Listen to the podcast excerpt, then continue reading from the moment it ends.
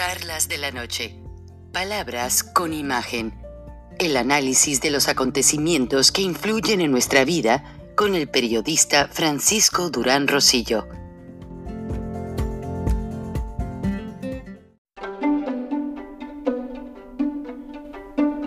Frank Durán Rosillo eh, te saluda y los saluda a todos ustedes, su amiga María Celeste Raraz, para invitarlos a que se suscriban a mi canal de YouTube María Celeste Raraz, tal como mi nombre, donde les informo todas las semanas eh, sobre entrevistas que tienen un tema que ayuda a mejorarnos como personas y de paso son interesantes. Las pueden encontrar en mi canal de YouTube, así que los espero. Y se suscriben gratis.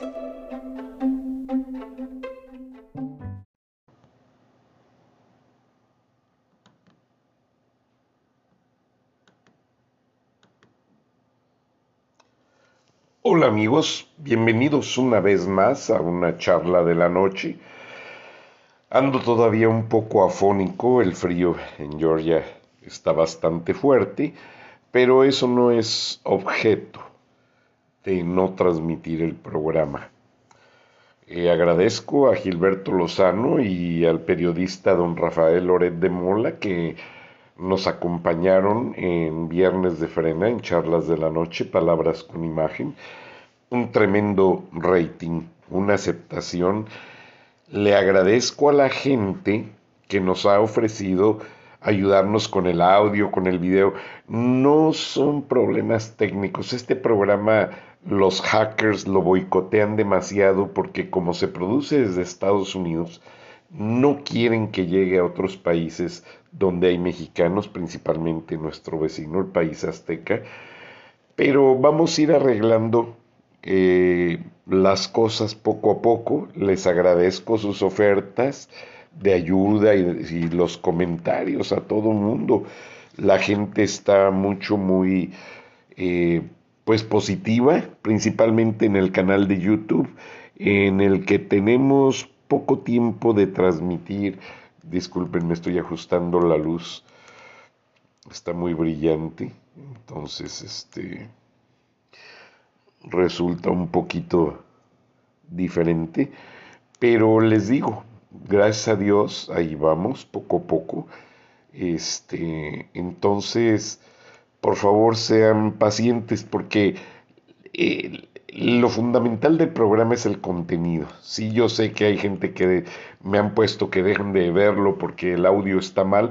Bueno, ya puse un equipo nuevo. A ver, díganme cómo se escucha por allá. Cuando hacemos el playback del aire, aquí en Georgia, en Atlanta, todo se escucha maravillosamente bien, pero es bueno que ustedes me lo digan. Bueno, la charla de hoy es referente a lo que está pasando. Se ha tesgiversado demasiado toda la situación de México. Bastante. Y no puedo dejar de eh, reconocer que López Obrador es un presidente que ha dejado a las fuerzas internacionales de países enemigos de Estados Unidos influir su gobierno. López Obrador se ha convertido en un títere de Maduro, de Díaz Canel, de Daniel Ortega, de Vladimir Putin eh, y del presidente chino, en pocas palabras. Y esto es lo delicado que ustedes tienen que observar. Como les voy a poner en la siguiente gráfica, el el estado en que se encuentra, básicamente, eh, permítanme, en que se encuentra la situación en Ucrania, es muy preocupante, yo se los he dicho, también para México.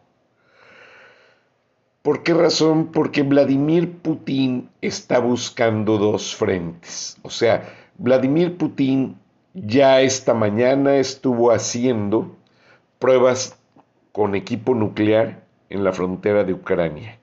Personalmente fue a ver a sus tropas. Ahora fíjense qué inteligentes. A todos los viejos que conocen el idioma ruso, que, están familiarizados con la situación en Rusia, Putin les abrió la puerta de la frontera rusa para que se integraran a la Unión Soviética y no tuvieran riesgos de estar presentes en Ucrania en caso de la invasión que ya es casi inminente.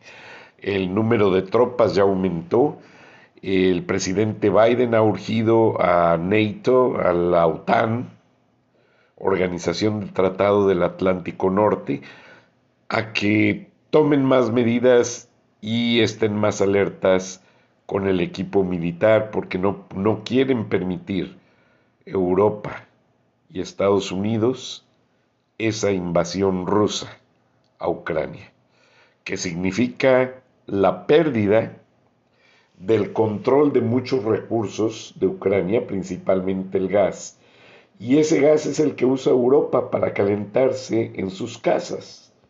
Entonces es algo bien delicado. Y como ven aquí en la gráfica de CNN, el gobierno de Venezuela ratifica cooperación militar con Rusia. Ojo, esto fue hace unas horas. Esto es bien delicado y bien importante, porque de la misma manera en que quieren que Rusia coopere, que, quieren que Venezuela coopere con Rusia, se le está pidiendo a Andrés Manuel López Obrador. Lo que quiere hacer Vladimir Putin es un frente común, atacar Ucrania, apoderarse de lo que fue una república socialista soviética en el pasado, en los noventas, y ya recuperando esos, esas posiciones estratégicas, quiere tener en Latinoamérica, esto no es el sueño bolivariano, eso se los aclaro, esto es un estratega ruso, hitleriano, llamado Vladimir Putin. Putin ha comprado todo el oro que puede es el presidente con más oro en su posición o su gobierno en el mundo. Ya se aborazó con las explotaciones petroleras en, en, el Polo Norte, en la Antártida. Se está aborazando con las repúblicas que pertenecieron a Rusia y que ahora quiere recuperarlas. Y en Latinoamérica lo que quiere hacer es mantener un bloque en lo que le llaman el patio de Estados Unidos, un bloque militar, un bloque estratégicamente político, por eso no han parado las caravanas que mantienen a Estados Unidos bastante ocupado protegiendo su frontera, y lo que quiere Putin es debilitar a Washington con todo este tipo de acciones. López Obrador no es el gran estratega, no es el gran político, pero sí es un agachado que ya dobló las manos ante el llamado de Rusia y de China. Estos países, de la misma manera en que ustedes ven ahí que están diciéndole a Maduro, por aquí te vas, lo están haciendo con México. ¿Cuál es la idea? México está mm, bloqueando toda la relación con Estados Unidos, dice que son socios comerciales, dice que sí toman acuerdos, pero no ayuda en materia de justicia, bloquea las acciones comerciales, como lo vieron, están extorsionando inspectores sanitarios agrícolas en Michoacán para que no puedan revisar el aguacate. Michoacán exporta 100 furgones de ferrocarril antes de la semana del Super Bowl a Estados Unidos. Imagínense. Y ahora Estados Unidos está poniendo medidas enérgicas. ¿Qué quiere decir esto? Estados Unidos ya tiene alternativas. Siembran aguacate en la Florida, en partes de California y con ayuda de los mismos productores de Michoacán, están sembrando aguacate en Tailandia. Que les cuesta más traerlo, no importa. No hay problemas. como los tienen con México.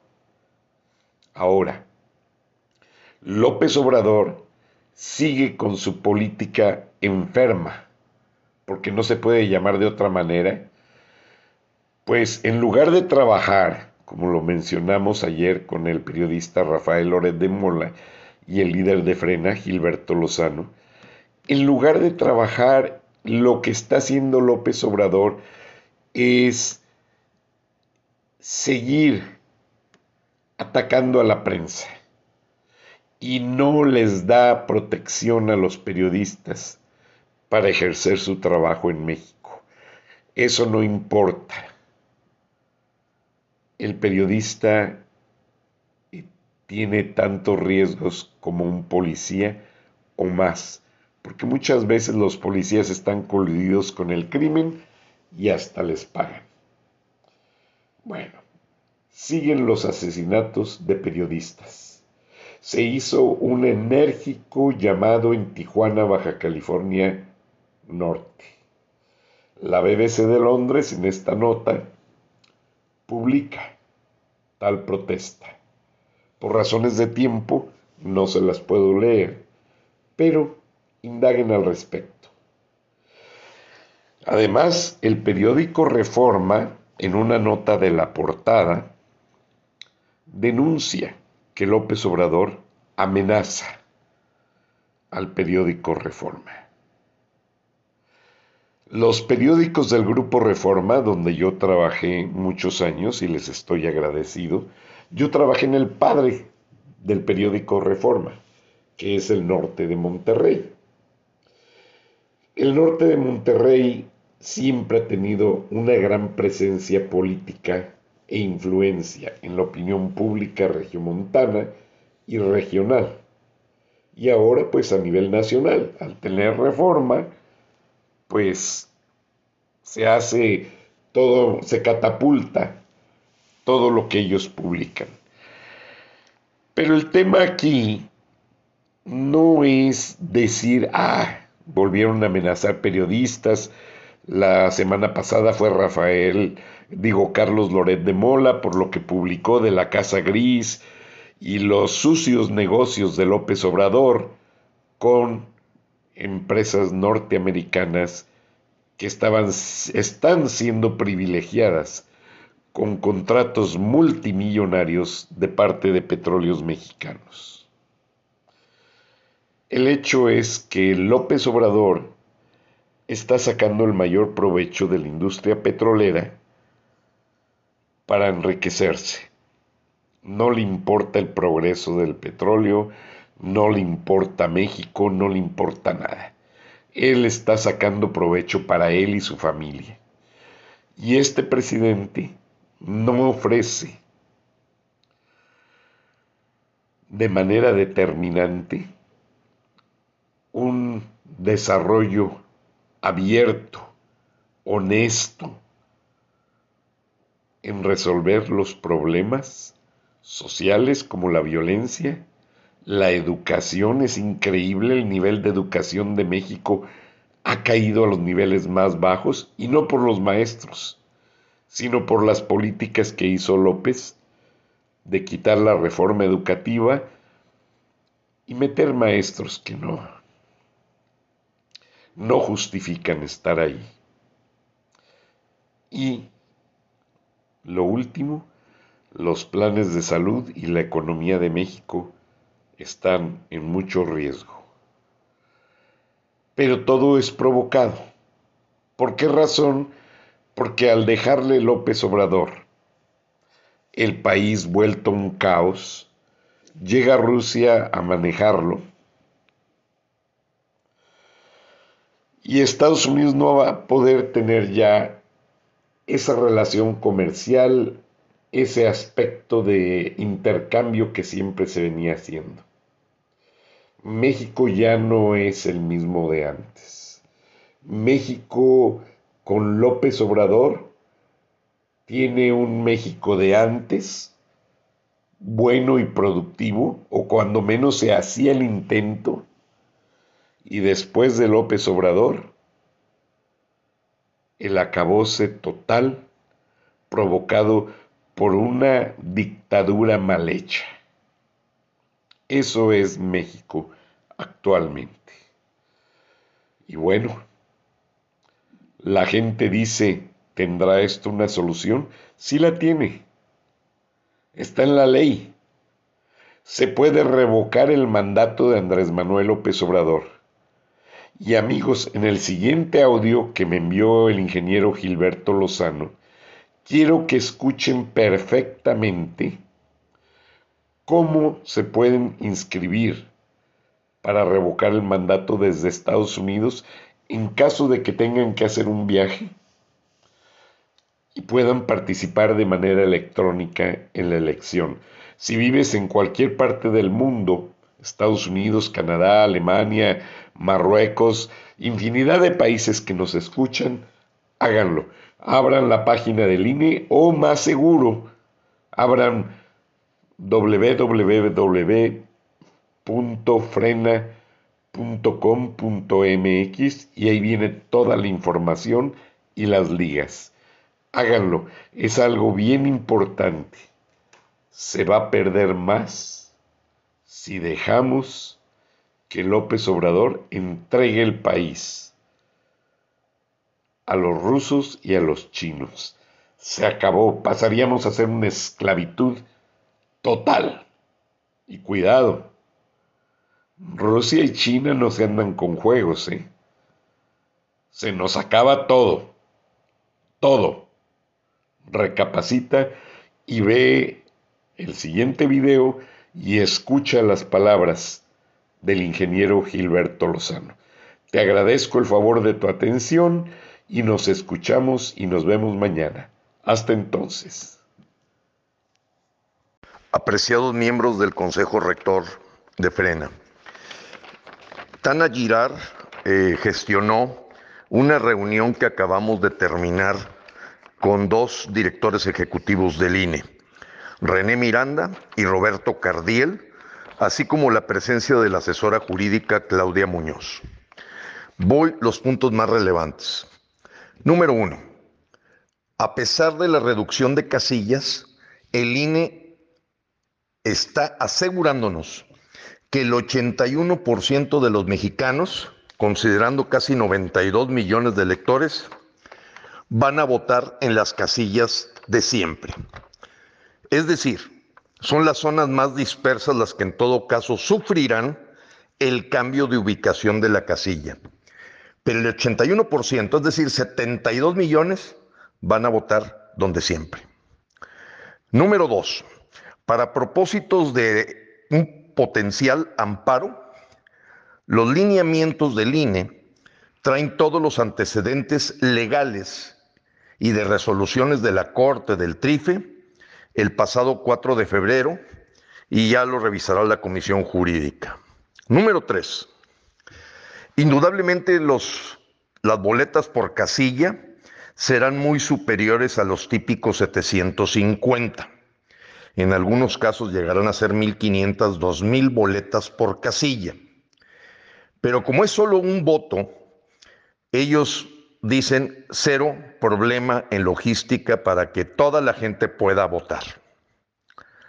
Cuarto punto, habrá al menos 300 casillas especiales, una por distrito, lógicamente con una cantidad de votos limitada.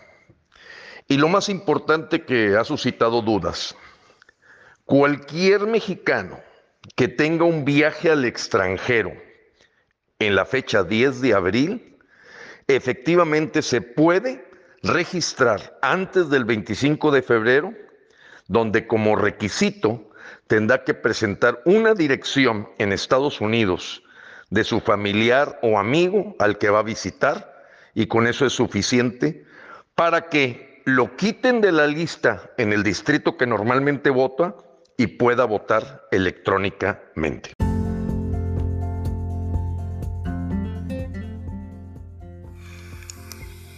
Escuchaste el análisis de la noticia, transparente como el agua, con el periodista Francisco Durán Rosillo